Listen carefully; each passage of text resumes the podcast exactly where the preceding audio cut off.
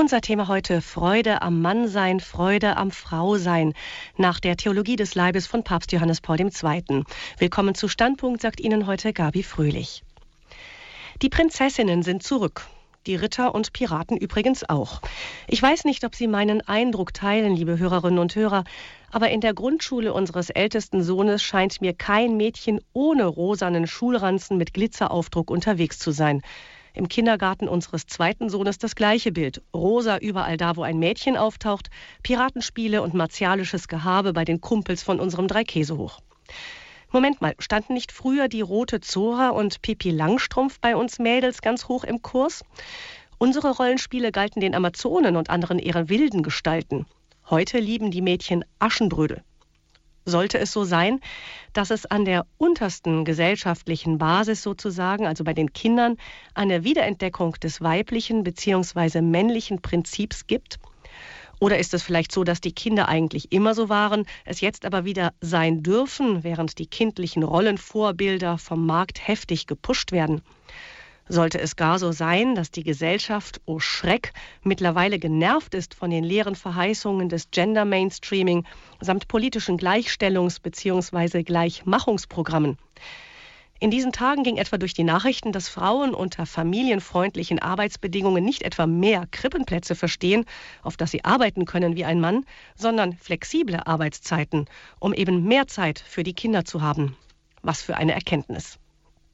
Bemerkenswerte Entwicklungen also. Gender AD, zurück zu den alten Rollenmustern. Ganz so dürfte es wohl kaum sein. Wohin wir schauen, sehen wir, dass die Entwicklungen der vergangenen Jahrzehnte Spuren hinterlassen haben. Patchwork-Familien und wechselnde Partnerschaften allenthalben. Ein Hochstylen der Träume von sexueller Erfüllung, gefolgt vom oft tiefen Fall der Enttäuschung. Irgendwie finden wir keine Ruhe in unseren Beziehungen. Von Bestsellern wie Männer sind vom Mars, Frauen von der Venus lernen wir zwar so manches über das jeweils andere Geschlecht, aber zurück bleibt so etwas wie ein Gefühl von Fremdheit. Der andere ist eben anders. Geht das überhaupt? Ein erfülltes Miteinander von Mann und Frau? Kaum jemand kommt auf die Idee, dass ausgerechnet die Kirche etwas zu diesem Thema zu sagen haben könnte. Das Klischee von einer leibfeindlichen, patriarchalischen Organisation scheint unausrottbar. Wer sich jedoch näher damit beschäftigt, stellt fest, dass Papst Johannes Paul II. seinerzeit die Fragen des modernen Menschen zu Geschlechterrollen, Sexualität usw. So über lange Jahre ins Zentrum seiner Katechesen während der Mittwochsaudienzen für Rompilger gerückt hat. Theologie des Leibes nannte er das. Es scheint allerdings, dass die nachdenklichen und oft überraschenden Aussagen des inzwischen selig gesprochenen Papstes kaum über die vatikanische Audienzhalle hinausgedrungen sind. Dass das anders wird, darum bemühen sich Birgit und Corbin Gams mit dem von ihnen gegründeten Verein Vision Liebe. Beide stammen aus Deutschland, leben jedoch in Vorarlberg, arbeiten in Österreich und der Schweiz. Mit ihren Vorträgen rund um das Thema Theologie des Leibes sind sie im ganzen deutschsprachigen Raum unterwegs und heute zu Abend auch bei uns zu Gast. Und so begrüße ich ganz herzlich Birgit und Corbin Gams. Herzlich willkommen bei uns. Danke sehr. Vielen Dank für die Begrüßung. Einen lieben Gruß von uns aus Balderschwang nach ganz Deutschland und alle Hörerinnen und Hörer. Ja, ganz schön, dass Sie gekommen sind, auch den Weg nach Balderschwang gefunden haben. Kurz vorweg noch ein paar Stichworte zu Ihnen beiden, um Sie unseren Hörern vorzustellen. Frau Gams, Sie stammen aus dem Rheingau, sind Sozialpädagogin und arbeiten als Leiterin eines Wohnhauses für Menschen mit geistiger Behinderung in der Schweiz. Ja. Und Sie, Herr Gams, kommen aus Süddeutschland, sind Theologe mit Fachausrichtung Theologie des Leibes und in dieser Eigenschaft bei der österreichischen Bischofskonferenz tätig, genauer beim Projekt Initiative Christliche Familie. Genau. Außerdem lehren Sie noch an der Päpstlichen Hochschule Heiligenkreuz. Richtig. Immer geht es um Theologie des Leibes bei Ihnen. Sie haben das ja offensichtlich schon früh, auch während des Studiums schon entdeckt, das Thema. Und Sie haben dann mit Ihrer Frau den Verein Vision Liebe gegründet. Neuerdings sogar einen Film, habe ich gesehen, zu dem Thema gedreht. Der heißt Liebesleben und ist ein richtiger Spielfilm. Das genau. Thema muss Ihnen sehr am Herzen liegen. Wie sind Sie darauf gekommen? Ja, wie sind wir dazu gekommen? Ähm, mein Mann und ich, wir waren vor etwa sieben Jahren in Budapest unterwegs und haben auf dem Rückflug am Flughafen einen befreundeten Priester getroffen, der uns eine CD in die Hand gedrückt hat von einem amerikanischen Theologen und Familienvater, der dort über die Theologie des Leibes gesprochen hat. Und diese CD hat der Priester meinem Mann geschenkt und hat gesagt, hör dir das zu Hause einmal an. Was mein Mann dann gemacht hat, er lief einige Wochen mit Kopfhörer herum. Mich hat der Inhalt jetzt weniger interessiert, aber ich habe gemerkt, dass mein Mann sich verändert hat. Also es war plötzlich eine Liebe, eine ganz eine neue Zärtlichkeit in unserer Beziehung. Und wenn man eine Weile verheiratet ist, hat man immer den Eindruck, dass man seinen Ehemann sehr genau kennt. Und jetzt war ich einfach so häufig überrascht, weil mein Mann so ganz anders reagiert hat, als ich ihn kannte oder eingeschätzt habe. Und irgendwann habe ich gefragt, du, was, was ist eigentlich los? Ist was passiert? Wieso hast du dich verändert? Und mein Mann sagte, hör dir diese CD einmal an. Und da haben wir zum ersten Mal diese wunderbaren Gedanken von Johannes Paul in der Theologie des Leibes gehört. Und das hat unsere Ehe so verändert, das hat wirklich so viel Freude in unser Leben als Ehepaar gebracht. Aber, und da sind wir auch bei diesem Thema von heute, wir haben ganz anders unser Frausein, unser Mannsein kennengelernt. Wir haben das alles aus einer ganz neuen Sicht heraus gesehen. Und es hat einfach unser Leben als Mann, Frau, Ehepaar so bereichert, dass wir einfach gefunden haben, diese Sache, das muss unter die Leute. Ja, das müssen wir wirklich weiter Hm. Ja, ich glaube, jetzt sind ganz viele neugierig geworden, nicht nur Ehepaare, die sich fragen, ist das bei uns auch möglich? Es geht bei Ihnen ja nicht nur um Ehe, sondern Sie haben ja auch den Zölibat im Blick, also das mhm. ehelose Leben als Mann und als Frau, was ja keine Amputation sein darf. Aber ich denke, dazu werden wir vielleicht später noch etwas ja. hören. Vielleicht noch, Sie haben gesagt, das war von Johannes Paul II. waren das Gedanken, die dieser Priester vorgetragen hat. Ist diese Theologie des Leibes eine Erfindung von Johannes Paul II.? Ja und nein. Eigentlich zuerst mal nein. Die Theologie des Leibes, ähm, die, die Lehre über den Leib, über die Personalität des Menschen, über die Unterschiedlichkeit von Mann und Frau geht sehr, sehr weit zurück. Es hat ihre Tradition in der katholischen Kirche und die Kirche hat sich immer mit diesem Thema beschäftigt. Da können wir die ganze Kirchengeschichte hindurch anschauen. Wohl zugegebenermaßen nicht so ausführlich jetzt wie in diesen letzten Jahrzehnten. Ja, es ist eine neue Erfindung in Anführungsstrichen, weil Johannes Paul einen ganz neuen Zugang zu diesem Thema, zu dem Thema Leib und Sexualität gefunden hat. Der Punkt, der ganz große Punkt, äh, wo es sich unterscheidet, ist der Zugang, wie er versucht, die Lehre der Kirche den Menschen so zu erklären, dass sie es nachvollziehen können. Also weniger die Lehre von oben nach unten, sondern als Philosoph war er sehr vertraut mit der Phänomenologie und die hat er als Instrument genommen und hat gesagt, was ist eure Erfahrung im Bereich Liebe, Freundschaft, Sexualität, Partnerschaft, was sind eure, Sehnsucht, eure Sehnsüchte? Und von diesem Punkt ausgehend hat er versucht, den Menschen ähm, die Lehre der Kirche über die Liebe und die Sexualität nahezubringen.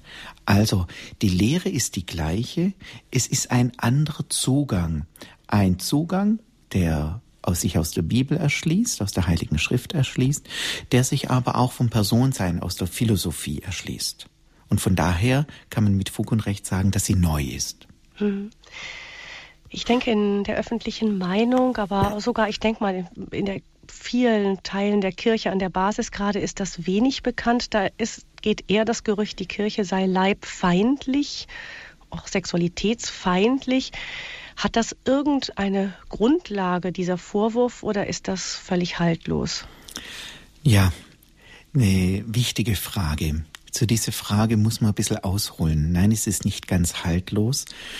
Ähm, wir müssen zurückschauen auf die Anfänge der, der Kirchenväter, also nicht der, der frühen Kirche, ähm, sondern Kirchenvätern, da der Augustinus. Der heilige Augustinus, Kirchenvater und ein ganz, ganz wichtiger und heiliger Mann der Kirche, war nicht immer Christ. Er war nicht immer in der Kirche. Vor seiner Bekehrung war er knapp zehn Jahre lang in einer christlichen Sekte ähm, bei den Manichäern. Und die Manichäer haben sich empfunden als die besten Christen und nur wir sind die Richtigen. Und von der Lehre her war es ganz wesentlich der Unterschied, ähm, alles, was mit dem Leib und Körperlichkeit zu tun hat, war schlecht, weil es uns zum Schlechten führt. alles, was mit dem Geist und mit dem Geistigen zu tun hat, das ist gut. Von daher kann man also das reduzieren und diese programmatische Aussage, der Leib ist schlecht, der Geist ist gut, hernehmen. Jetzt hat Augustinus sich bekehrt und ist in die Kirche gekommen. Kurze Zeit später wurde er zum Bischof äh, gewählt und geweiht und hat jetzt, und das ist eben auch das Problem, er hat zu unterschiedlichen Situationen teilweise sehr unterschiedliche Dinge gesagt, gerade im Bereich von Liebe und Sexualität. Er selber hat auch ein uneheliches Kind gehabt, also er weiß, wovon er gesprochen hat, hat dann nach seiner Bekehrung auch die Beziehung aufgegeben und so. Gut, und jetzt war natürlich das ein Neubekehrter auf einem Bischofsstuhl und hat manchmal dieses und manchmal jenes gesagt. Und durch Augustinus ist hineingekommen dieser äh, leibfeindliche Charakter der Kirche. Jetzt kann man nicht sagen, Augustinus hat es verursacht, sondern es war da und er hat es bisschen weitergegeben. Ganz er hat die Kirche das nie losgelassen. Das ist irgendwo weitergegeben worden. Umgekehrt muss man aber sagen, dass die Leibfeindlichkeit und so auch wie sie uns dargestellt wird, äh, nie Lehre der Kirche war. Das war jetzt mal Augustinus. Also Spät nie offiziell in den Lehrkanon der Kirche aufgenommen. Genau. Kann man da nicht auch ein bisschen Paulus manchmal in der Richtung interpretieren, wenn man möchte? Ja, genau. Das ist der zweite Punkt. Paulus, diese Situation, ähm, was er sagt, ich wünschte, ihr seid, wäret alle äh, wie ich. Das sind jetzt ganz unterschiedliche, ähm, noch ein ganz anderer Bereich drin. Das heißt, einerseits war die Naherwartung. Paulus hat gerechnet zu Lebzeiten, dass Christus wiederkommt.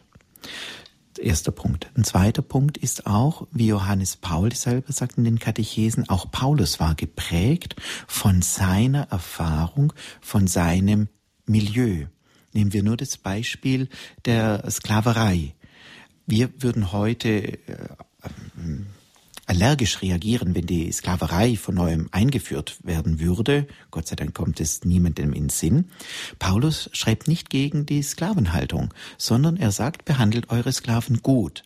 Also auch hier noch ein Element, wo Kind seiner Zeit ist. Darauf beruft sich natürlich dann auch Augustinus.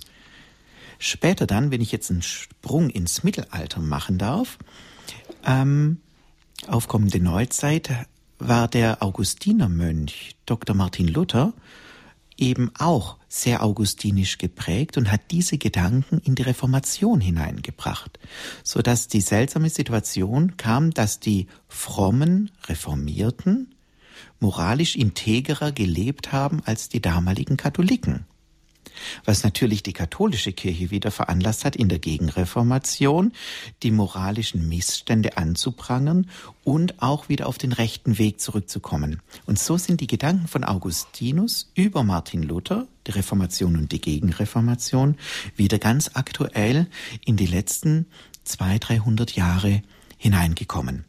Und das ist der Grund jetzt zu Ihrer ersten Frage, weshalb das Thema Leibfeindlichkeit und Sexualfeindlichkeit in der Kirche nach wie vor beziehungsweise auch bis Mitte des letzten Jahrhunderts ganz besonders stark war. Alles, was mit Sexualität zu tun hat, war in irgendeiner Weise in Anführungsstrichen schmutzig. Also es wurde toleriert oder geduldet sozusagen zur Fortpflanzung.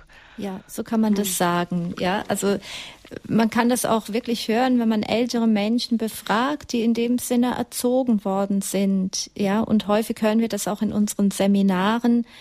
Man hat es in Kauf genommen, man hat es geduldet zur Fortpflanzung.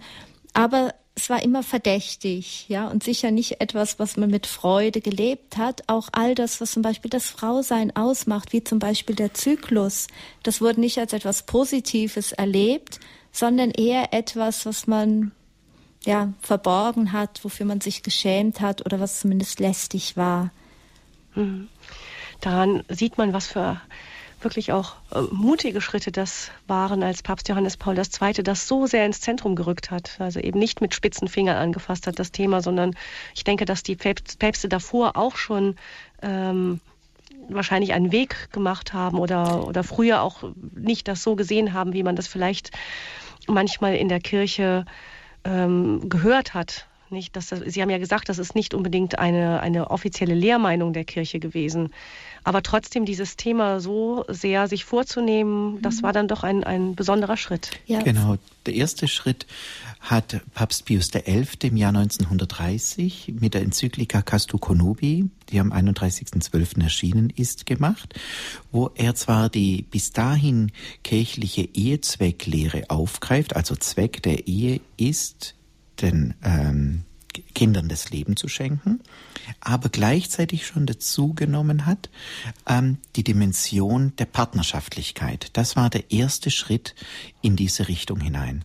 Das wurde dann weitergegeben, weiter tradiert, es in, bei verschiedenen Gemeinschaften und Priestern, da möchte ich hier an dieser Stelle Pater Josef Kente nicht zitieren, der sehr, sehr früh dabei war, auch diese weitere Dimension zu erwähnen bis dann in verschiedenen Orten so eine Art, ähm, wie möchte ich sagen, die Frage der Eheleute aufkam, das ist in den 30er Jahren, 40er Jahren, ja, bitte, was ist denn eine Spiritualität der Ehe? Es kann doch nicht angehen, dass wir nur, in Anführungsstrichen, als Eheleute zusammenleben, um Kinder zu bekommen. Das klar. Und der Kinderwunsch ist immer richtig und immer wichtig. Aber was ist die Frage nach dem Mehr? So hat es in Frankreich eine ganz große Gruppe gegeben, die sich beschäftigt hat mit, ähm, mit Ehespiritualität. Ungefähr zur gleichen Zeit wurde Karol Wojtyła, ähm, Jugendseelsorger, Studentenseelsorger, Professor, hat viel mit jungen Menschen zu tun gehabt und viele Freundschaften gehabt. Und dort wurden auch diese Frage nach Ehe, Beziehung, Partnerschaft und Sexualität virulent. Und so hat er begonnen, mit seinem Theologenkreis in Krakau einfach darüber nachzudenken und eine ethische Studie entwickelt, die wir heute haben in diesem Buch Liebe und Verantwortung. Hm. Und das Neue von bei Johannes Paul ist sicher, dass er der Sexualität eine Sprache gegeben hat. Es gibt kaum ein Thema, das er nicht anspricht, in einer ganz großen Natürlichkeit, in einer Tiefe und Selbstverständlichkeit. Und er gibt uns damit auch eine Sprache, über alle Themen der Sexualität, der Körperlichkeit des Leibes zu sprechen. Ähm, man kann ja sagen, dass in der Vergangenheit und viele Eltern erleben das zum Beispiel auch heute noch, wenn sie mit ihren Kindern über die Sexualität sprechen sollen. Es gibt diese Sprachlosigkeit auch in der Aufklärung. Oder es gibt diese, ich möchte es mal sagen, diese Gossensprache, die wir aus manchen Zeitschriften kennen, wo man einfach in einer abwertenden, niedrigen Weise über die Sexualität spricht. Und wer sich mit der Theologie des Leibes beschäftigt, der wird entdecken, dass Johannes Paul eine sehr schöne, schlichte, natürliche Sprache gefunden hat, um wirklich jedes Thema anzusprechen. Und er gibt uns damit einfach auch eine Sprache in die Hand, damit wir in einer Selbstverständlichkeit über jedes Thema der Liebe des Mann, Frauseins und der Geschlechtlichkeit sprechen können. Hm. Wir werden nachher von Ihnen auch so manches davon hören. Wir haben das jetzt eingebettet, Ihren Vortrag in die Kirchengeschichte, wissen, was daran alt, was neu ist. Gucken wir nochmal in das Umfeld, das uns heute so umgibt. Wir haben so Strömungen wie das Gender Mainstreaming, also die ähm, leere Behauptung, Mann und Frauen seien im Grunde, Mann und Frau seien im Grunde gleich, ähm, nur die gesellschaftlichen Umstände und Erziehung ähm, machten sie zu etwas Unterschiedlichem. Man müsse diese Erziehung ähm, möglichst sein lassen, so dass jeder seine eigene Geschlechtlichkeit, so wie er es für richtig find, äh, findet, finden kann. Das gibt es seit über zehn Jahren mittlerweile. Trotzdem, eingangs habe ich meine Beobachtung geschildert, wie es in Kindergärten, Schulen aussieht. Das scheint nicht mehr ganz so in zu sein. Also man sieht, die kleinen Mädchen sind sehr, sehr Mädchen mit, mit langen Haaren mhm. und eben rosa und so weiter. Das wäre ja früher fast schon obszön gewesen, wenn man so rumgelaufen wäre. Ähm, wie sieht das die neuere Forschung, das Thema? Ja, das ist ganz interessant. Ähm, jetzt erstmal auch noch kurz ausgeholt. Die Forscher um Marco del Duige haben im Jahr 1993 die Daten von 10.000 Probanden von Männern und Frauen untersucht. Also auch zu ihrer Selbsteinschätzung ähm, und wurde ausgewertet. Man hat gefunden, aufgrund dieser Studie, dass 78 Prozent, Entschuldigung, dass die Geschlechter, dass Mann und Frau zu 78 Prozent übereinstimmen.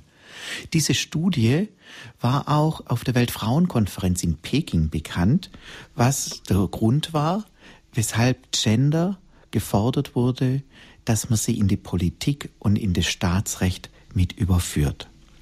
Jetzt hat man von neuem diese gleiche Studie der gleichen 10.000 Probanden ähm, neu untersucht.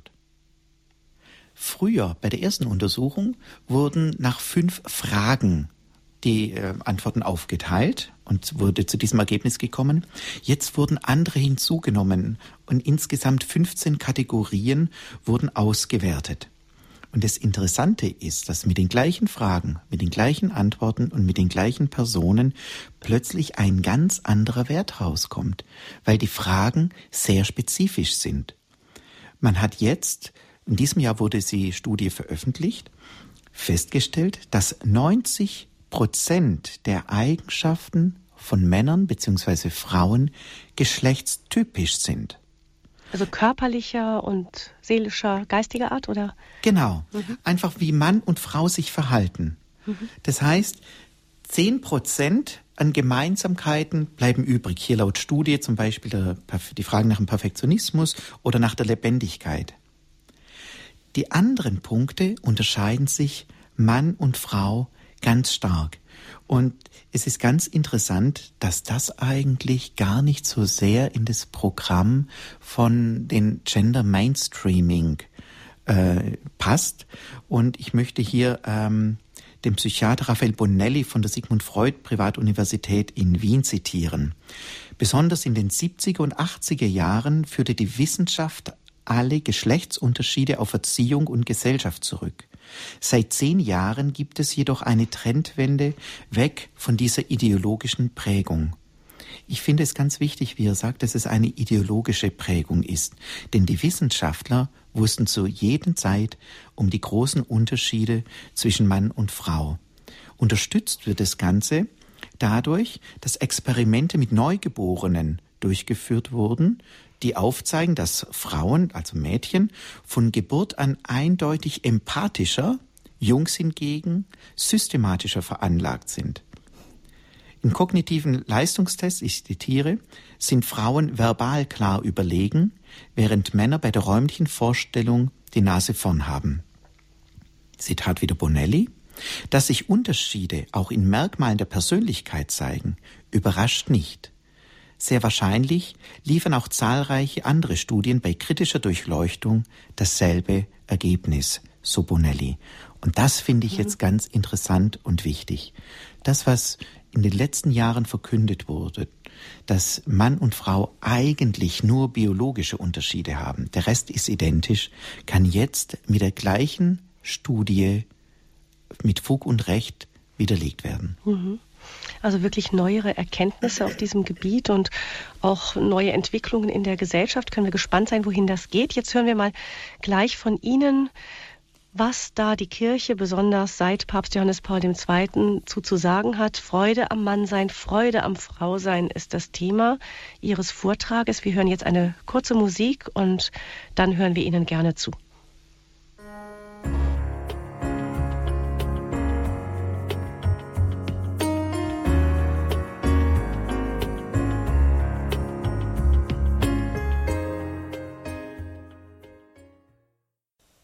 Am Anfang haben wir das gehört, die Bücher, die uns das Mann, das Frausein näher bringen, die uns die Unterschiede erklären möchten. Männer kommen vom Mars, Frauen von der Venus.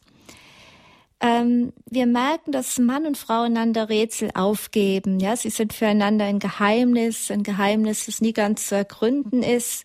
Und das ist die Inspiration für so viele Witze, Lieder, Geschichten aber eben auch die schmerzliche Seite, häufig die Ursache auch von Spannungen, von Streit, von Enttäuschung, von unerfüllten Hoffnungen. Und wir fragen uns immer, was hat es mit diesem Mannsein, mit dem Frausein auf sich? Ja, warum sind Mann und Frau verschieden? Ich denke, jeder, der verheiratet ist, der Kinder hat, wir, wir spüren das. Männer und Frauen sind verschieden, oft ganz tief im Wesen schon verschieden. Johannes Paul hat in seiner Theologie des Leibes ein Zitat aus der Heiligen Schrift aus dem Buch Genesis immer wieder zitiert. Und das ist sicher die christliche Sichtweise von Männer kommen vom Mars, Frauen von der Venus. Und zwar die Stelle aus dem Buch Genesis. Gott schuf den Menschen als sein Abbild, als Abbild Gottes schuf er ihn, als Mann und Frau schuf er sie. Ja, Mann und Frau bilden den Menschen ab. Und es ist sicher so, dass wir Männlichkeit und Weiblichkeit nicht in eine Formel pressen können. Ja, es gibt keinen Zehn-Punkte-Plan. Wie wird man zum idealen Mann, zur idealen Frau? Und dennoch glaube ich, dass man Wesentliches über die Verschiedenheit von Mann und Frau sagen kann. Und wie wir das auch am Anfang der Sendung gehört haben, wenn wir Kinder anschauen, Mädchen, ja, in rosa, die Spiele, die Kinder spielen, die Jungs, die Mädchen spielen. Da sind wir bei dem Ansatz von Johannes Paul in seiner Theologie des Leibes, der Erfahrung. Viele Ideologien, viele Ansichten vom radikalen Feminismus bis hin über Gender haben versucht, der Frau ein Frauenbild aufzudrücken, ja, und versucht die Frau anzupassen an dieses Ideal, an diese Ideologie, an dieses Frauenbild. Johannes Paul wählt diesen anderen Ansatz und fragt, was ist deine Sehnsucht? Was ist deine Erfahrung? Und da können wir uns annähern an seine Gedanken auch über das Frausein. Wenn wir Mädchen beobachten, welche Spiele spielen sie, was lieben sie, wenn wir auch uns als Frauen einmal so in unser Herz hineinhören, was ist unsere tiefste Sehnsucht? Was beschäftigt uns? Was bewegt uns? Ich denke, dann kommen wir wirklich auf dieses Wesen der Frau und nähern uns dem, ja, wie wir eigentlich sind. Und ich denke, wir werden auch die Freude am Frausein finden, wenn wir im tiefsten entdecken, wer wir wirklich sind. Ja, wenn wir uns nicht versuchen, einem äußeren Ideal anzupassen, einem Bild, das die Gesellschaft von der Frau zeichnet, sondern im tiefsten erkennen, wer wir sind und auch ein ganz ein wesentlicher Punkt. Wir haben in den vergangenen Jahren, gerade was das Frausein betrifft, versucht, das Frausein zu definieren im Blick auf den Mann ja, in Konkurrenz mit ihm und versucht von dort her unsere Frau sein zu definieren. Johannes Paul wählt diesen Ansatz. Im Blick auf Gott erkennen wir, wer wir als Mann und wer wir als Frau sind, ja, in dieser Abbildlichkeit Gottes. Und da können wir uns die Frage stellen, wie bildet die Frau Gott ab? Wenn Mann und Frau Abbild Gottes sind, dann spiegelt die Frau etwas anderes von Gott wider als der Mann, andere Aspekte, andere Wesenszüge.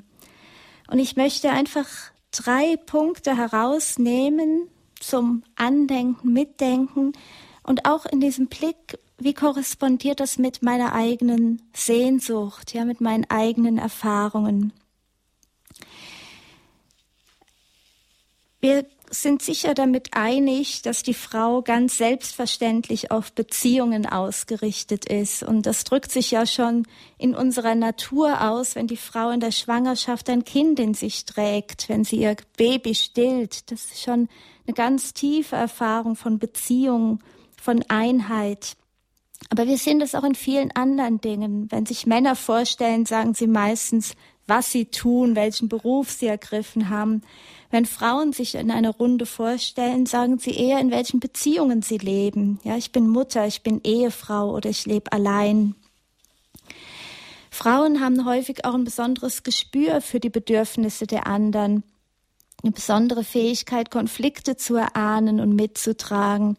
Und das geht bis hinein in unsere Sexualität, wo Frauen in der Beziehung zu ihren Männern Emotionen besonders wichtig ist, Zärtlichkeit, Zuwendung.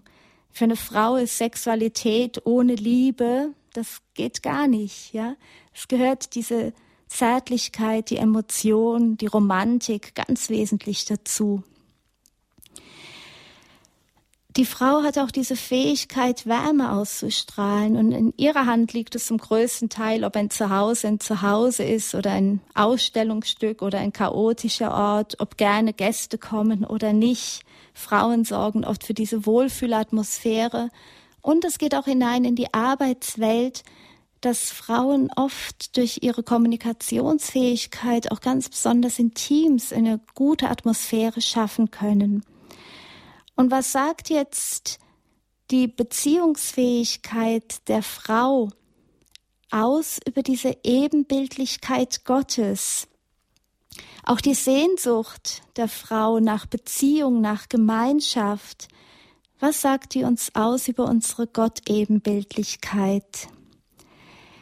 Sie sagt, dass Gott Verlangen hat nach uns, dass er ein Gott ist, der nicht einsam lebt, sondern der selber in einer Gemeinschaft der Liebe lebt und der sich danach sehnt, in einer Beziehung, in einer Liebesbeziehung mit uns zu leben. Gott sehnt sich nach einer Beziehung zu uns, er verlangt nach uns, er möchte mit uns in einer Beziehung der Liebe leben und die Frau als Abbild Gottes spiegelt diese Sehnsucht Gottes wider. Ein anderer Punkt ist die Schönheit. Schönheit ist etwas Wesentliches. Geben Sie einem kleinen Mädchen Zugang zum Kleiderschrank der Mutter und sie verwandelt sich in kürzester Zeit in eine Prinzessin. Und auch für uns erwachsene Frauen, wir lieben das, wenn unser Mann, unser Freund, ein Arbeitskollege sieht, dass wir ein neues Kleid tragen, eine neue Frisur haben. Wir sehnen uns auch danach, dass unsere Schönheit gesehen wird. Und auch diese Schönheit sagt etwas aus über unsere Ebenbildlichkeit. Warum? Weil Schönheit ein ganz wesentlicher Wesenzug Gottes ist, über den wir viel zu selten sprechen. Aber dass Gott schön ist, dass er die Schönheit schlechthin ist, das wird uns einmal in der Natur bewusst. Ja, die ganze Schöpfung ist von der Herrlichkeit Gottes erfüllt und das sehen wir so leicht, wenn wir jetzt in den Bergen sind, im zugeschneiten Balderschwang. Ja, wir sehen diese Schönheit in der Natur und erkennen darin Gott. Der Katechismus der katholischen Kirche lehrt uns, dass die Schönheit der Schöpfung die unendliche Schönheit des Schöpfers widerspiegelt. Die frühen Christen nannten das auch die Fußstapfen der Trinität. Gott geht durch die Welt und als Fußspur lässt er die Schönheit zurück. Also eine Frau möchte schön sein, sie möchte von den Menschen in ihrer Umgebung als schön erkannt werden. Und etwas, was eine Frau, ein Mädchen zutiefst verletzen kann, ist, wenn der eigene Mann oder wenn Vater, Mutter ihr Aussehen kritisieren, ja, ihre Schönheit, ihr Aussehen ablehnen. Und dieser Wunsch, diese ganz tiefliegende Sehnsucht nach Schönheit, das macht uns Frauen auch unendlich viel Kummer. Überlegen wir, wie viel Diäten wir hinter uns haben, ja, wie unzufrieden wir oft mit unserem Aussehen sind. Aber um es ganz deutlich zu machen, die Schönheit der Frau ist immer beides. Es ist diese körperliche Schönheit, auch gepaart mit der Schönheit der Seele und des Wesens einer Person. Wir leben in einer Gesellschaft, die die Schönheit verramscht und prostituiert, wenn sie sie nur auf einen perfekt gestylten Körper reduziert. Schönheit ist mehr als ein perfekter Körper. Und wir müssen dieser Schönheit auch nicht mit plastischer Chirurgie nachhelfen. Wir leben in dieser Zeit, wo ein perfekt gestylter Körper, die ultimative Frisur, das richtige Make-up so wesentlich geworden ist. Frauen unterziehen sich schmerzhaften Operationen. In den USA ist es schon üblich, dass man jungen Mädchen zum Highschool-Abschluss einen OP-Gutschein für eine Schönheitsoperation schenkt. Es gibt vermeintlich für jeden Mangel das richtige Produkt. Ab 40 bekommt man in der Drogerie mit dem Wechselgeld die ersten Anti-Aging-Produkte, Probepackungen geschenkt. Aber die Kehrseite der Medaille dieses übertriebenen Schönheitswahns, dieses Schönheitskultes, in dem wir leben, das ist oft diese Unzufriedenheit, manchmal sogar der Hass gegen den eigenen Leib und in der Folge oft Essstörungen, Minderwertigkeitskomplexe, die ständige Unzufriedenheit mit sich selbst. Aber diese tiefe Schönheit zu finden, die wir als Frauen haben, weil sie uns von Gott her geschenkt worden ist und jede Frau hat Schönheit zu offenbaren, ja. Also die Schönheit, diese Schönheit des Wesens, auch die Schönheit des Körpers, die Schönheit des Leibes als eine Weise der Ebenbildlichkeit Gottes. Die Schönheit Gottes möchte auch in besonderer Weise durch die Frau ausstrahlen. Nicht umsonst nennt die Kirche die Frau auch die Krone der Schöpfung. Ein anderer Punkt auch, der Johannes Paul immer wieder anspricht, im Blick auf die Frau, das ist ihr Geheimnis. Wir leben in einer Welt, wo wir nicht nur unseren Körper nackt zeigen, fast in jedem Spielfilm, in der Reklame sehen wir den nackten Körper von Frauen, sondern wir zeigen auch unsere Seele, unser Inneres nackt. Denken wir nur an diese ähm, Sendungen nachmittags, die Soaps, die Talkshows, wo man vor einem Millionenpublikum das Innerste des Herzens ausplaudert. Johannes Paul hat immer wieder betont, dass die Frau auch in besonderer Weise ein Geheimnis besitzt. Etwas, das so schön, so kostbar ist, dass man es nur schenken kann, dass man es nur einem geliebten Menschen offenbaren kann. Und er spricht da von der Sexualität der Frau, von der Liebe der Frau. Die Frau besitzt ein Geheimnis und das zeigt schon ihr Körper. Ihre Geschlechtsorgane sind nicht sichtbar im Gegensatz zu den Geschlechtsorganen vom Mann. Sie sind verborgen. Auch ein Kind wächst zunächst im Verborgenen der Frau heran. Es gibt diesen Raum, diesen Mutterschoß, in dem das Leben erst einmal verborgen heranwächst. Und der Körper, der zeigt auch, wer die Frau als Person ist. Ja, sie offenbart etwas vom Geheimnis Gottes. Und Johannes Paul hat immer wieder zu den Frauen gesagt, ihr besitzt ein Geheimnis und seid eine Hüterin eures Geheimnisses. Und wenn ein Mann euch lieben will, dann muss er um euch werben, er muss euch erobern, er muss zeigen und beweisen, dass er es wert ist, in euer Geheimnis einzutreten. Niemand darf die Frau manipulieren, um in ihr Geheimnis einzudringen. Man darf sie nicht vergewaltigen, man darf sich dieses Geheimnis nicht einfach nehmen, sondern es ist ein Geheimnis wie ein verschlossener Garten, wie es im Hohen Lied heißt. Und das ist auch etwas, was wir sicher aus unserer Erfahrung kennen. Wir Frauen, wir sehnen uns danach, erobert zu werden. Ja, schon kleine Mädchen spielen das. Ja, der Prinz, der kommt und die Prinzessin erobert. Und dieser Tag der Hochzeit, ja, wo wir junge Frauen, junge Mädchen auf hinleben, ja, dieser Traum, dass ein Mann uns erobern wird und uns lieben wird.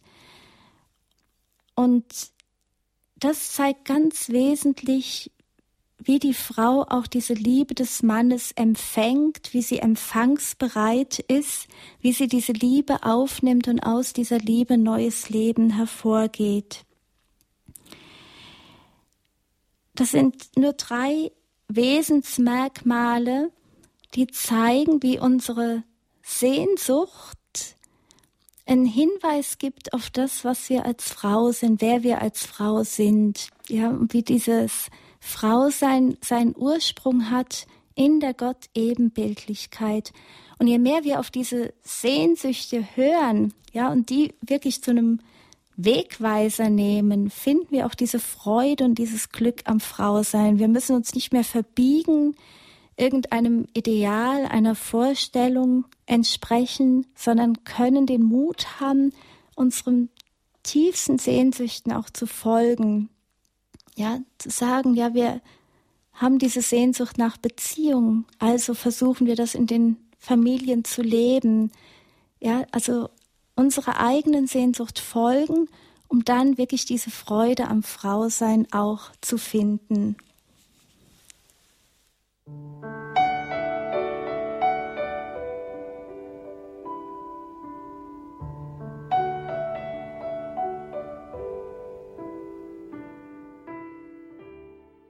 Freude am Mannsein, Freude am Frausein nach der Theologie des Leibes von Papst Johannes Paul II. ist das Thema heute bei Standpunkt mit Birgit und Corbin Gams, die den Verein Vision Liebe gegründet haben.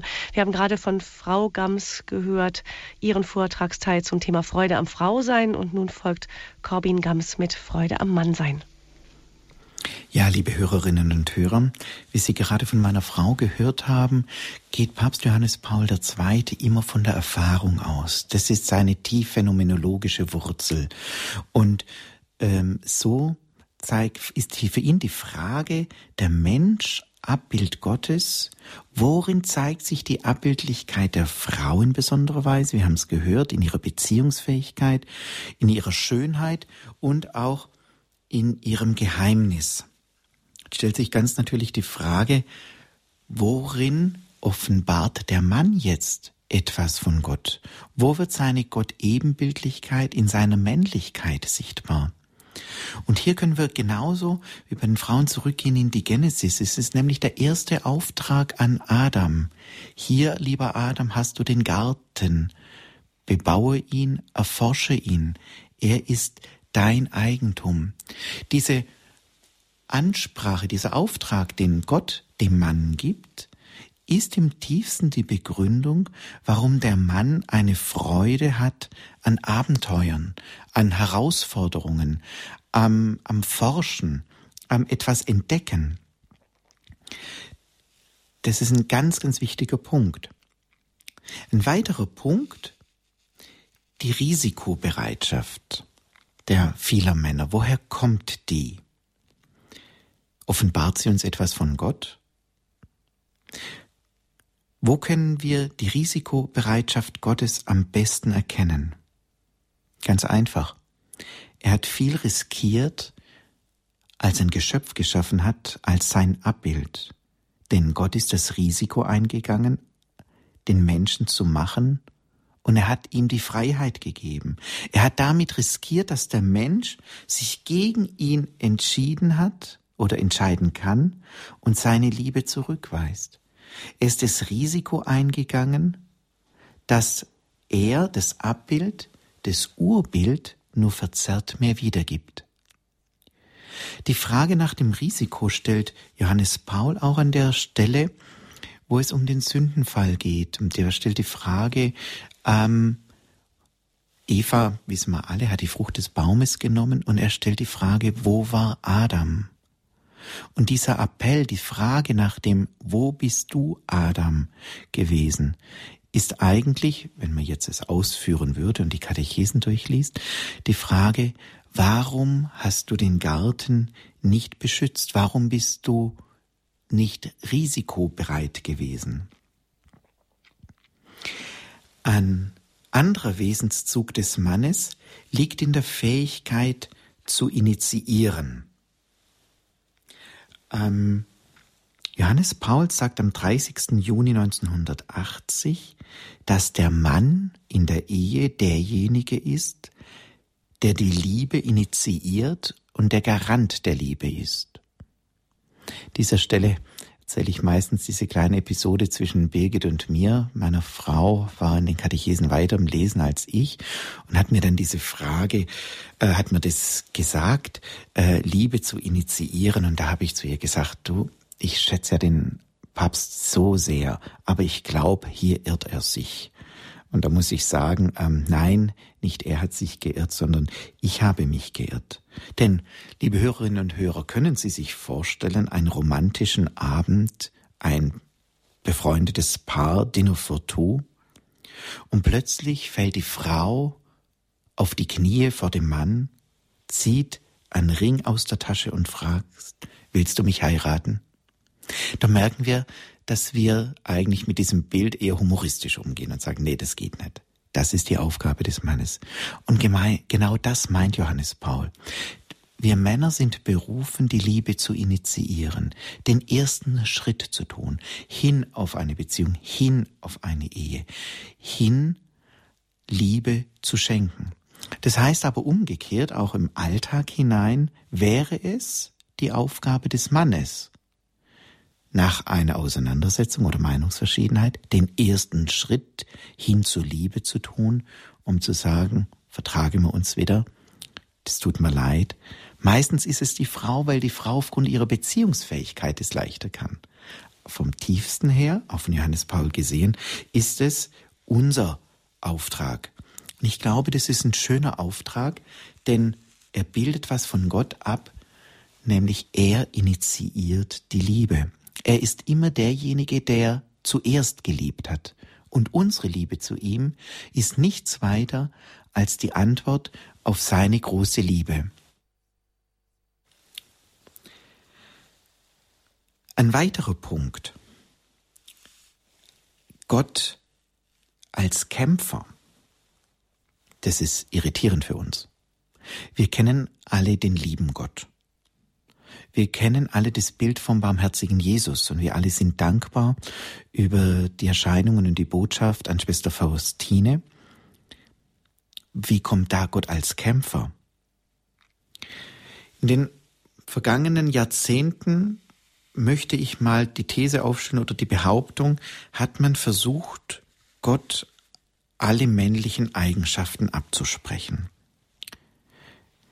Ähm, man hat ihm eigentlich die Kraft genommen. Manche würden jetzt umgangssprachlich sagen, man hat ihn zu einem zahnlosen Tiger gemacht. Entschuldigung für dieses Beispiel.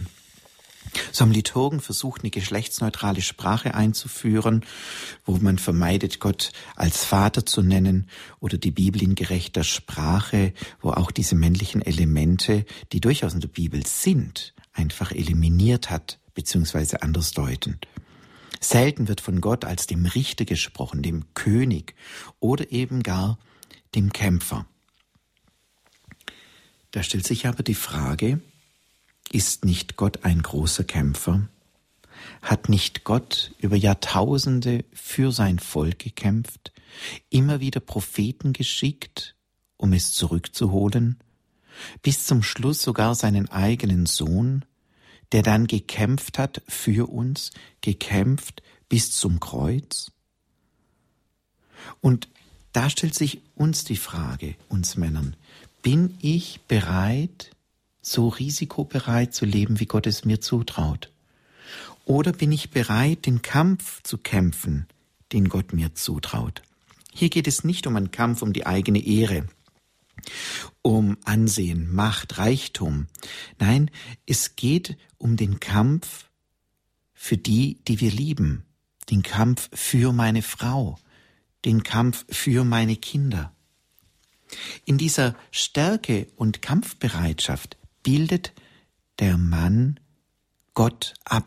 Er bringt ihn durch seine Art, wenn er in guter Weise gelebt ist, mitten hinein in die Welt. Wir Männer sind berufen, den Frauen Schutz zu bieten, hinter ihnen zu stehen, so wie Gott uns Schutz bietet. Die Frauen sollen und müssen das spüren, sie müssen sich auf uns verlassen können. Und das gibt der Frau die Möglichkeit, an der Seite ihres Mannes sich zu entfalten und aufzublühen. Schauen wir nochmal in die Heilige Schrift. Gott selber wird hier, äh, offenbart sich hier als Kämpfer. Im Buch des Propheten Micha, sechstes Kapitel, heißt es, Mein Volk, was habe ich dir getan? Oder womit bin ich dir zur Last gefallen? Antworte mir. Ich habe dich doch aus Ägypten heraufgeführt und dich freigekauft aus dem Sklavenhaus. Ich habe Mose vor dir hergesandt und Aaron und Mirjam. Und in der Karfreitagsliturgie ergänzt die Kirche, was hätte ich dir tun sollen und tat es dir nicht. Einige Punkte, wo wir als Männer Gott abbilden. Abbilden und in die Welt hineintragen. Und jetzt, an diesem Punkt, möchte ich nochmal zum Titel dieser Sendung zurückkehren und ihn in Anführungsstrichen einfangen. Der Titel heißt Freude am Mannsein, Freude am Frausein. Meine Frau und ich, wir haben jeweils jetzt nur drei Beispiele genannt. Aber wenn wir diese Beispiele leben, wir Männer unsere Herausforderung annehmen, die Liebe initiieren, für unsere Frauen zu kämpfen, risikobereit zu sein, so wie Gott, dann ist es eine ganz andere Dimension der Freude am Mannsein, als es uns vor Augen gestellt wird, wenn man, wie in einer frühen Werbung das äh, hieß, mein Auto, mein Pferd, mein Haus, mein Boot oder so ähnlich, sondern hier finden wir im tiefsten zu unserem Mannsein. Ebenso bei der Frau. Freude am Frausein wird dann lebendig, wenn diese drei Elemente, Entschuldigung, nicht nur diese drei, sondern die wir haben jetzt als Beispiel genannt, wenn die Frauen diese Elemente leben, die Beziehungsfähigkeit nicht unterdrücken, sondern ihr freien Lauf geben, um somit Liebe weiterzutragen. Durch ihre Schönheit Gott und die Freude in die Welt zu tragen. Schönheit tröstet, Schönheit baut auf. Welche Frau würde das leugnen? Und auch das Aspekt des Geheimnis, sich nicht jedem an den Hals zu werfen, sondern das Geheimnis zu wahren. Hier merken Sie, liebe Hörerinnen und Hörer, wie unsere individuelle Abbildlichkeit Gottes als Mann und als Frau der Grund ist, dass wir Freude haben können am Mannsein und am Frausein. Gehen wir jetzt in die Musik.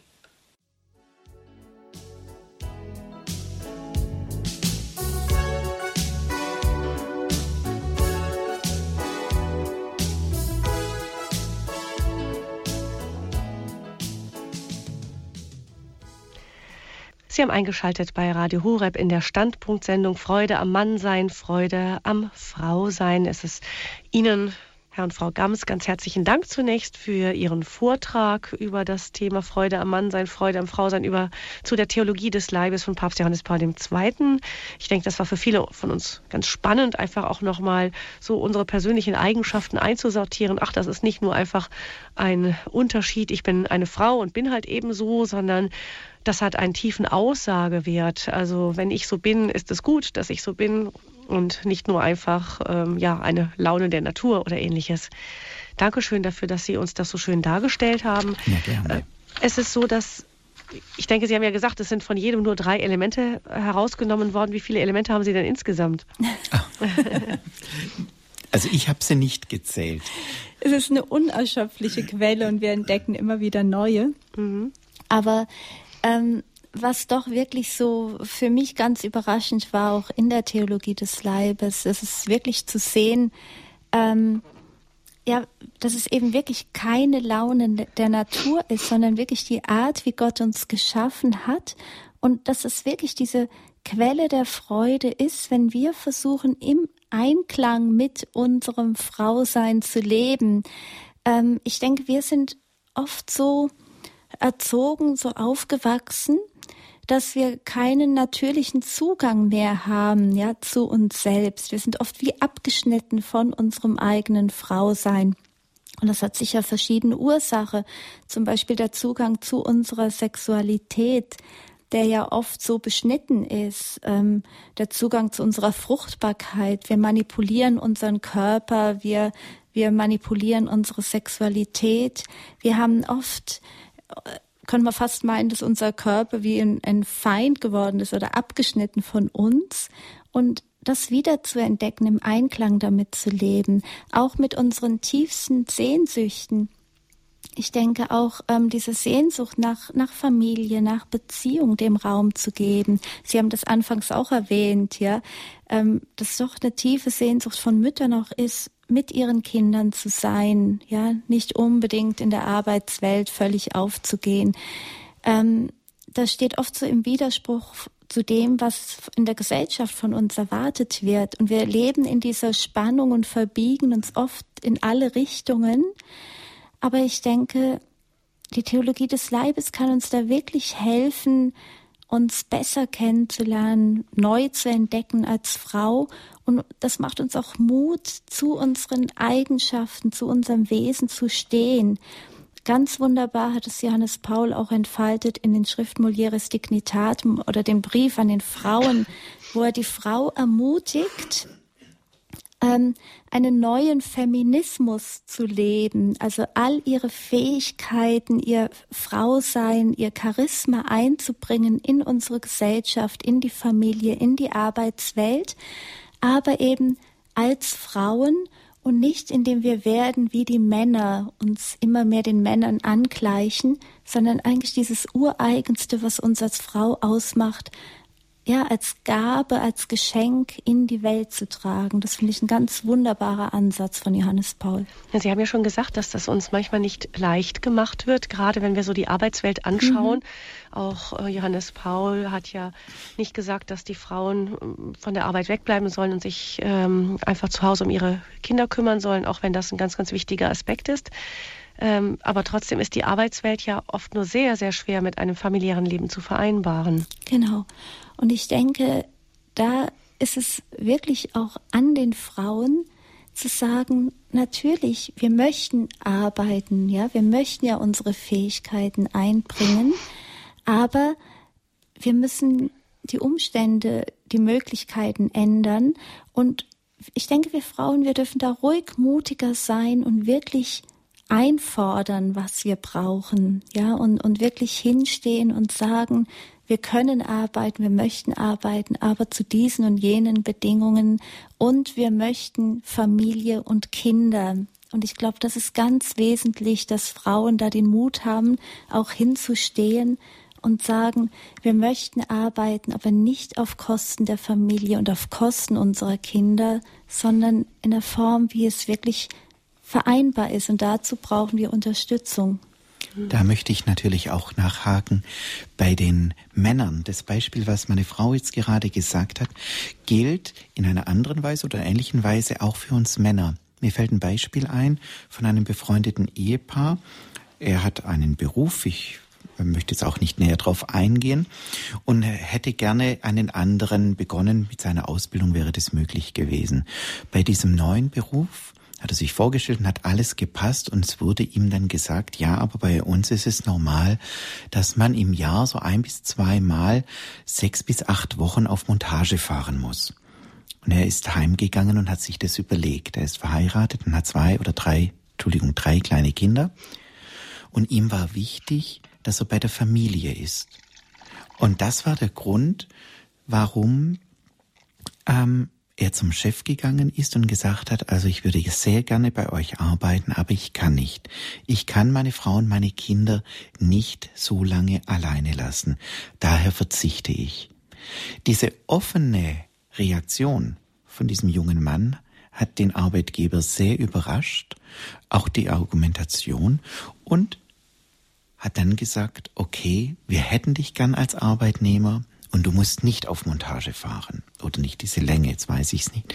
Ob etwas kürzer. Und das ist für mich der Punkt, wo ich sage, wir Männer müssen für unsere Frauen und für unsere Kinder kämpfen.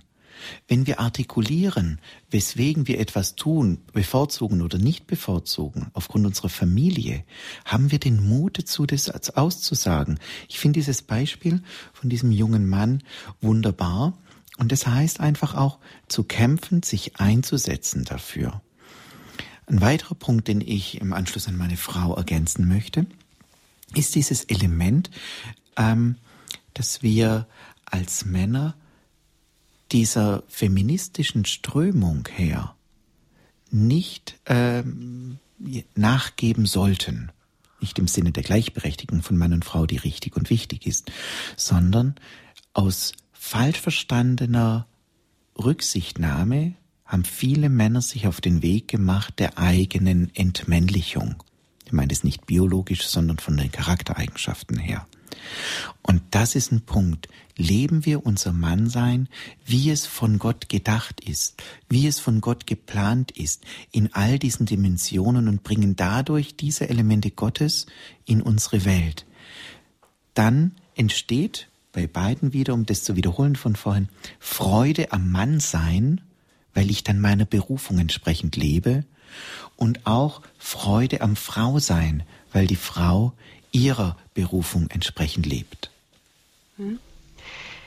Sie haben eben auch ähm, Beispiele aus einem Familienleben gebracht.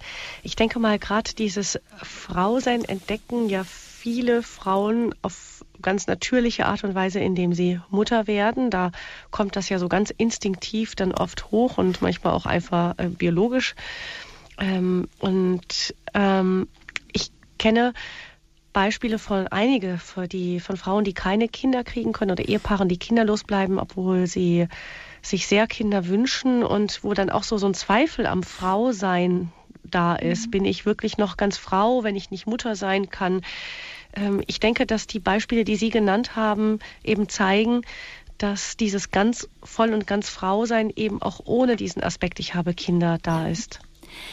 Ja, das wird auch sehr deutlich in äh, Molieres Dignitatem über die Würde und Berufung der Frau. Johannes Paul hat das auch immer wieder gesagt. Ähm, wir, nicht alle Frauen bekommen Kinder, aber jede Frau ist berufen, Mutter zu sein. Und da kommt dieser Aspekt auch hinein, der der Fruchtbarkeit und Johannes Paul nennt es auch eine geistliche Mutterschaft. Und ich denke, das ist ein ganz wesentlicher Punkt. Die Liebe will immer fruchtbar sein und auch eine Frau hat diese ganz natürliche Sehnsucht, fruchtbar zu sein, Leben hervorzubringen. Natürlicherweise geschieht das, wenn man verheiratet ist mit den eigenen Kindern. Wir kennen das aus dem zölibatären Leben von Ordensfrauen, die ihre Fruchtbarkeit auf eine andere Weise leben, indem sie ähm, ja diese, diese Mutterschaft in einem anderen Sinn leben. Aber das gilt nicht nur für den Ordenstand, sondern ich denke auch ein ganz wesentlicher Aspekt für alle Frauen, die sich Kinder wünschen und keine Kinder bekommen können. Es gibt immer die Möglichkeit zu lieben. Und Muttersein heißt ja im Grunde aufziehen, Leben spenden, Leben hervorbringen, ähm, Dingen zu einer Entfaltung zu verhelfen. Und eine Frau, die in ihrer Umgebung anderen Menschen hilft, sich zu entfalten, zu wachsen, ihre besten Fähigkeiten hervorzubringen, ist eine mütterliche Frau und lebt die Mutterschaft auf eine andere Weise.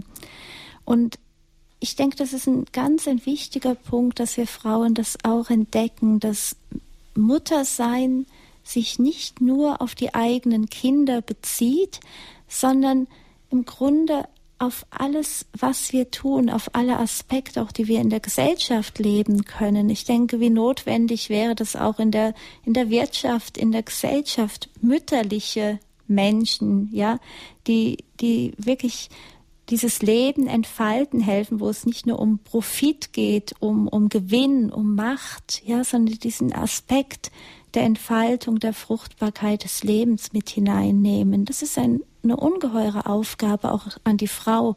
Das meint auch Johannes Paul, wenn er sagt, genau diesen Aspekt der, der Mütterlichkeit, des Lebensspendende in die Gesellschaft hineinzubringen. Und ich denke, dass es auch ganz wesentlich ist im Blick auf die künstliche Befruchtung, die heute vielen Frauen vorgeschlagen wird, die keine Kinder bekommen können, und das ist oft mit so großem Leid verbunden, wenn dann trotz vieler Versuche die Schwangerschaft sich nicht einstellt und die Frau oft so fixiert darauf ist, unbedingt ein Kind haben zu müssen. Und ich denke, wenn man sich ein bisschen davon lösen kann, und ich spreche aus eigener Erfahrung, weil es zum Teil bekannt eben, dass wir auch keine eigenen Kinder haben, und wir Frauen uns stattdessen die Frage stellen, aber wie kann ich trotzdem Leben schenken? Dann werden sich viele Wege auftun, viele Möglichkeiten, wie ich einfach diese Mütterlichkeit in einer ganz anderen Weise leben kann. Und das wird mich erfüllen und mich bereichern und mir nicht das Gefühl geben, ich bin weniger Frau, weil ich keine eigenen Kinder geboren habe. Hm. Ja, vielen Dank. Ich glaube, das ist für manchen ganz wichtig, das auch von Ihnen mit Ihrer persönlichen Erfahrung zu hören. Ich wusste das nicht, aber ich finde es sehr schön, dass Sie es uns auch so gesagt haben. Dadurch hat das alles nochmal ein anderes Gewicht. Noch ein anderer Gesichtspunkt, der mir bei Ihrem Vortrag kam, ist, ähm, wir haben in der Kirche ja oft den Eindruck, dass es sehr weiblich zugeht. Gut, wir haben auf der einen Seite ähm, den Vorwurf, es ist eine patriarchalische Gesellschaft, in der die Männer das Sagen haben. Und der Priester ist derjenige, der die Hauptliturgie, die Eucharistiefeier leitet. Ähm, auf der anderen Seite stehen dem Priester gegenüber oft überwiegend Frauen. Es ist eine recht weibliche Kirche insgesamt. Und mir ist es besonders im Umgang mit dem Islam aufgefallen, dass für den Islam das Christentum an sich eine eher weibische Religion ist, während der Islam sich selbst als eher männliche Religion versteht. Ist da auch bei uns in die Kirche etwas eingedrungen, was so dieses, Sie haben es schon mal angedeutet, dass dieses ähm, äh, männliche Prinzip äh, ja weg zur Seite gefegt hat oder verwischt hat? Ja, ich möchte schon sagen, viele denk mal, ich, ich rede jetzt einfach ungeschönt, einfach als Mann. Viele Gottesdienste werden von liturgischen äh, Gruppen vorbereitet, die hauptsächlich von Frauen besetzt sind. Warum? Weil Frauen, wie gesagt, in der Kirche sind. Und da gibt es ganz viele Elemente, ähm, wo man sich als Mann nicht notwendigerweise mehr wohlfühlt. Kann mich an einen Gottesdienst erinnern, in einer Kleinstadt in unserer Nähe zu Weihnachten also nicht zu Weihnachten, sondern Adventszeit, Abendgottesdienst. Und der Priester hat es sehr, sehr gut gemeint und hat dann gesagt, jetzt greifen wir alle an den Händen und äh, heben sie zum Vater unser. Und ähm, da wir bei Weihnachtseinkäufen waren, waren meine Frau und ich nicht nebeneinander, sondern die Kirche war unser Treffpunkt. Und sowohl meine Frau als auch ich sind ähm, Männern im reiferen Alter ähm, in der Bank beziehungsweise dort äh, gewesen. Und es war so fremd, die Hände zu geben, nicht weil man sie nicht geschätzt hat oder weil man Ressentiments hätte, sondern es hat nicht gepasst. Und sowohl meine Frau als auch ich haben von der Freiheit Gebrauch gemacht, ähm, uns nicht die Hände zu geben und alle Beteiligten waren glücklich. Ich frage mich, warum die Liturgie in dieser Weise sehr verweiblicht wird ich frage jetzt ganz allgemein, kann es nicht auch das ein Grund sein, warum Männer eher schwerer den Weg in die Kirche finden oder sich auswählen, wohin man geht? Oder die Gegenfrage, wo findet man besonders Männer in der Kirche oder welche Ordensgemeinschaften, männliche Ordensgemeinschaften haben Zulauf, wie seit ihrer Gründung noch nicht. Ein Kloster im Wiener Wald namens Heiligen Kreuz zum Beispiel. Hm. Und was zeichnet diese besonders aus? Ich frage zurück, ihr habt nicht verstanden, das Kloster ja. Heiligen Kreuz? Ja, überhaupt diese Gemeinschaften, von denen Sie sagen, die viel Zulauf haben, von männlichen Zulauf männlichen Zulauf. Ich glaube, dass sie ganz einfach diese Nüchternheit der Liturgie an den Tag legen. Ich kann jetzt nur von Heiligen Kreuz äh, sprechen. Die Nüchternheit einfach des für sie jetzt richtigen ähm, Stundengebets in lateinischer Sprache, die, die ganz klaren ähm, Achtung vor den Regeln. Es ist erstaunlich, diese Gemeinschaft hat noch nie so viele Mitglieder gehabt ähm, seit sie gegründet worden ist. Und einerseits die Treue zu Rom würde ich selber meinen, dass das ein Grund ist. Da müssen Sie jetzt einen Pater Karl Wallner fragen, ähm, was sonst noch Gründe sind. Ich selber bin häufiger dort für den Studienlehrgang Theologie des Leibes, den ich dort leiten darf. Und ich muss sagen, das sind beeindruckende Männer. Ein anderes Kloster in der französischen Schweiz, auch Zisterzienser, das Kloster Autrive. Ähm, ich war dort zu Besuch. Das Stundengebet hat um 4.15 Uhr in der Früh begonnen. Das ist nichts für Männer, die nicht ganz entschieden sind. Es war beeindruckend und dort waren mehr junge wie alte äh, Männer im Kloster ganz beeindruckend. Also da sage ich. Also da, wo Herausforderung ist. Genau, nämlich das ist der Punkt, auf den ich wollte. Herausforderung. Ich sag's mal ein bisschen psychologisch, vielleicht auch Abenteuerlust. Mein Gott ist ein starker Gott und ich möchte was Starkes für ihn tun. Mein Gott ist ein kämpfender Gott, ich möchte für ihn kämpfen.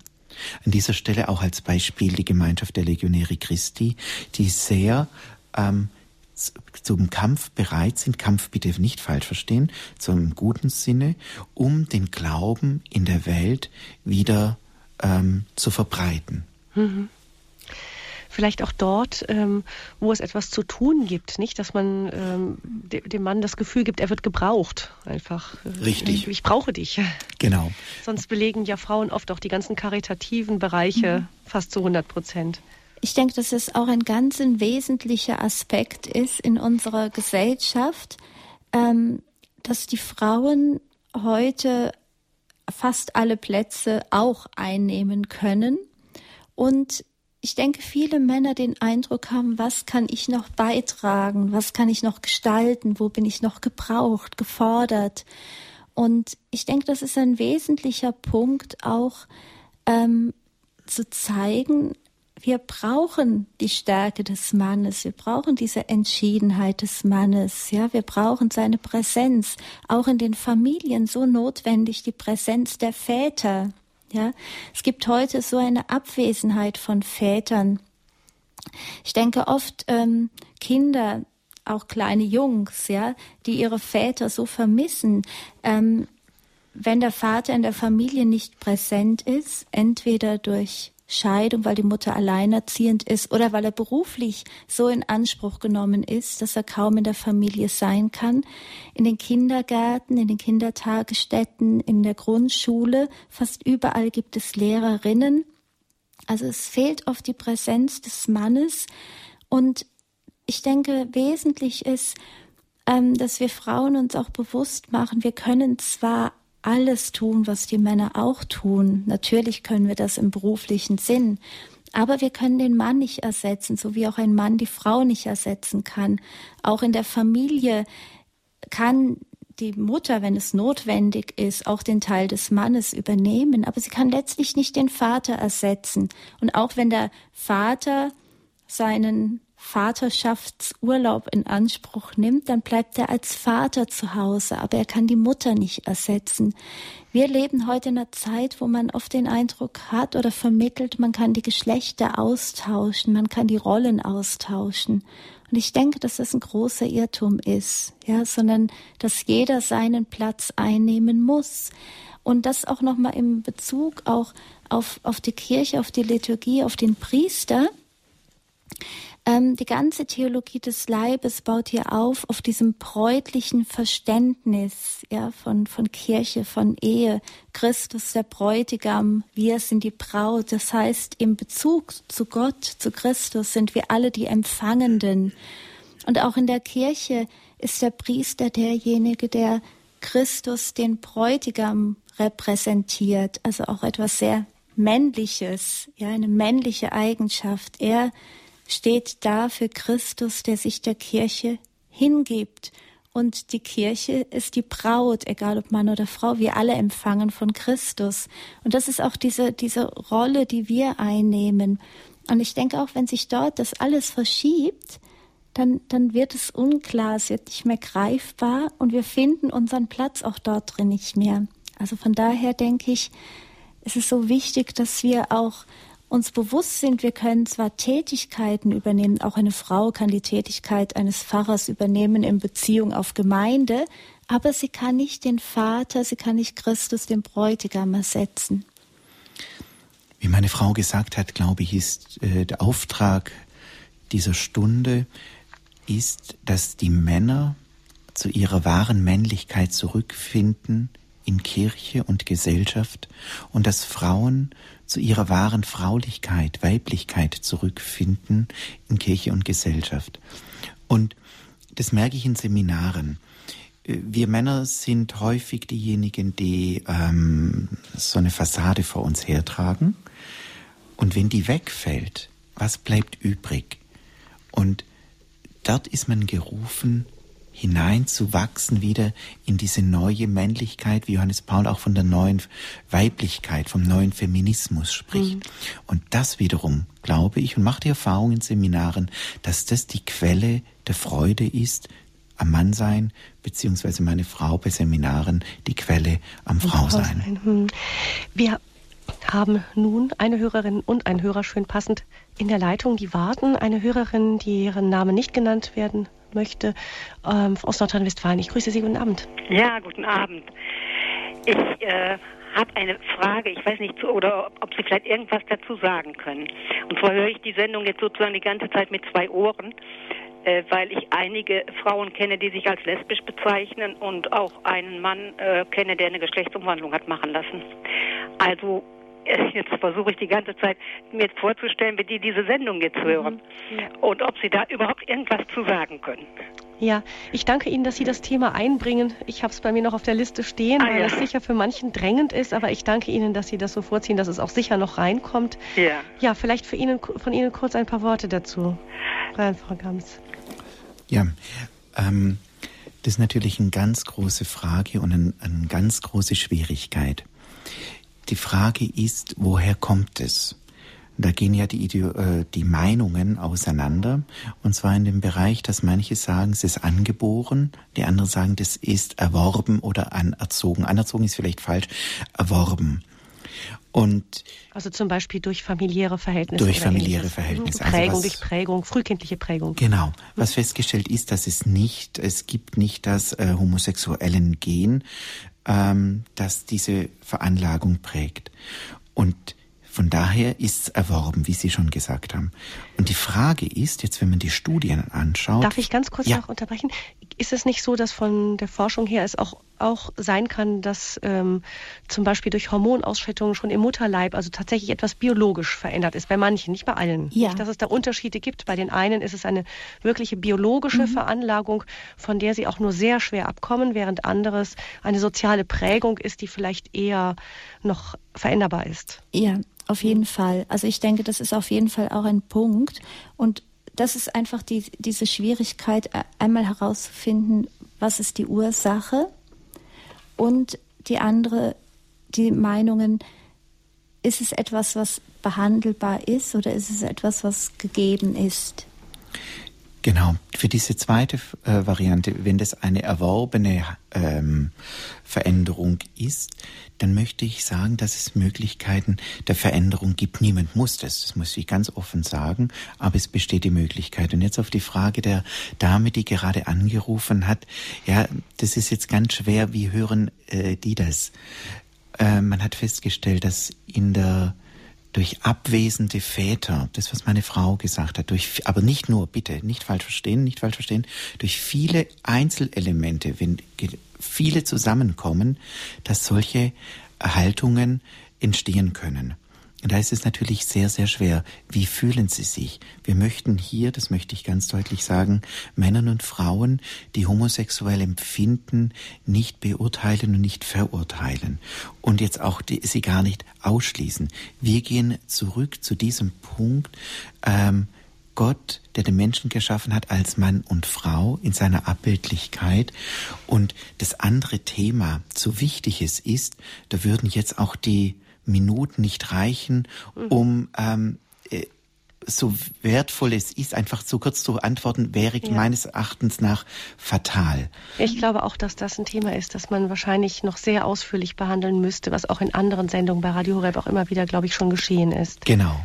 Genau. Ja, aber das wäre sicher, also dass man da sagt natürlich, ja, und wo bleiben wir dann? Nicht? Das kann ich sehr das gut verstehen, dass Sie das sagen. Mhm. Und vor allen Dingen denke ich, das, was immer der Ursprung ist oder dem zugrunde liegt, ist, dass jeder Mensch sich im tiefsten nach Liebe sehnt. Und ich denke, das ist das, ähm, was wir für jeden Menschen sagen können. Und wo finde ich diese Liebe? Und ich denke, das ist, ist dieser ganz wesentliche Punkt. Wir suchen nach dem Glück, wir suchen nach der Liebe und manchmal sind durch welche Umstände auch immer diese Wege nicht gerade, ja, sondern wir, wir suchen sie beim gleichen Geschlecht, weil aus Gründen auch immer ja, wir diesen Zugang nicht haben zu diesem zum anderen Geschlecht, zum anderen Geschlecht ja. ja.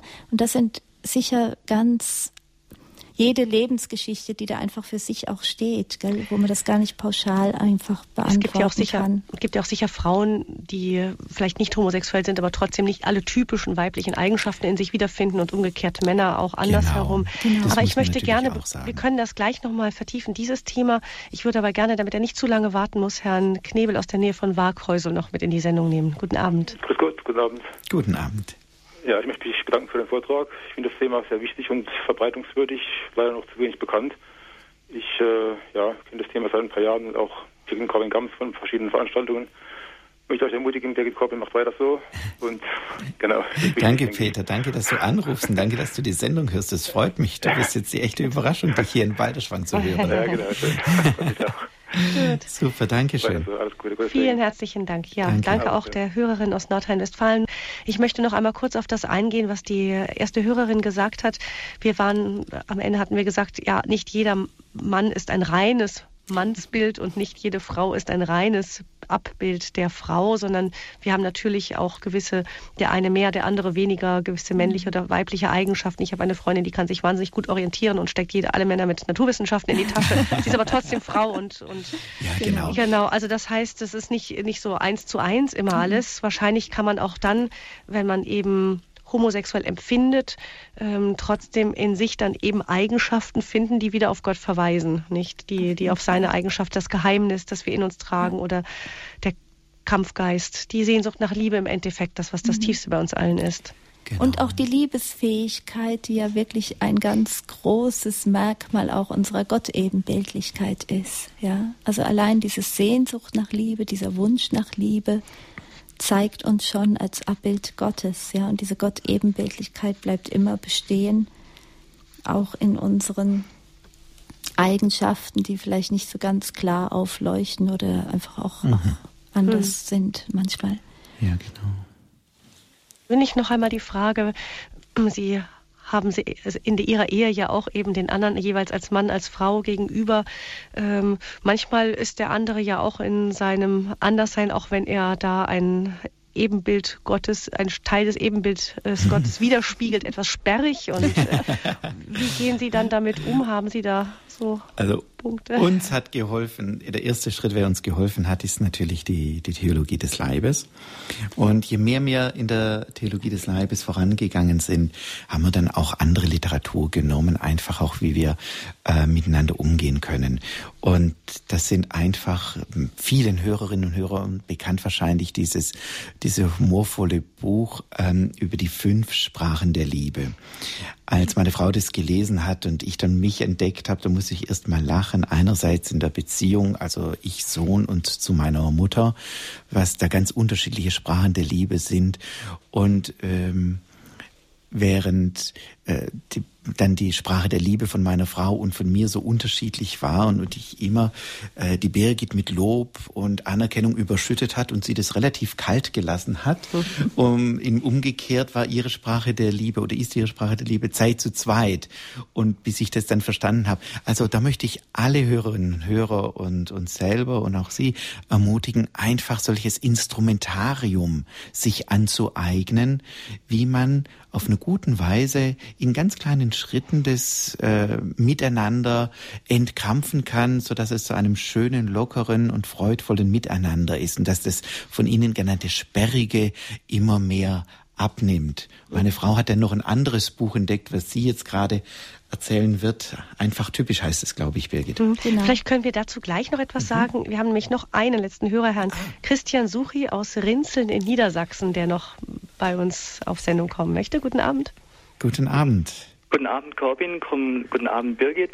Ähm, vor zwei Jahren haben wir in Balderschwang uns kennengelernt. Ja, Christian. Hallo, grüß Schön, dass du anrufst. Herzlich willkommen ja, hier in Balderschwang. Ich habe eure Sendung gehört und Irene und ich ähm, haben ja entsprechend auch in der Pfarrei das ein oder andere ähm, entsprechend bei, auch bei den Firmlingen zu sagen und möchten auch den Jugendlichen mitgeben. Okay. Inwieweit gibt es bei eurer Arbeit schon die Möglichkeit, das ein oder andere, sage ich mal, mit auf den Weg zu geben? Gerade die Jugend sucht ja eigentlich nach der Wahrheit. Was habt ihr dazu geplant, auch in, hinsichtlich der Theologie des Leibes? Ja, wenn ich da eigentlich jetzt ganz kurz antworte, das ist unser Spielfilm Liebesleben. Mhm Ähm, der ist jetzt aber, jetzt hängt dafür natürlich äh, davon ab, in welchem Alter bei euch gefilmt wird. Bei uns ist es Firmalter schon 16, 17, 18.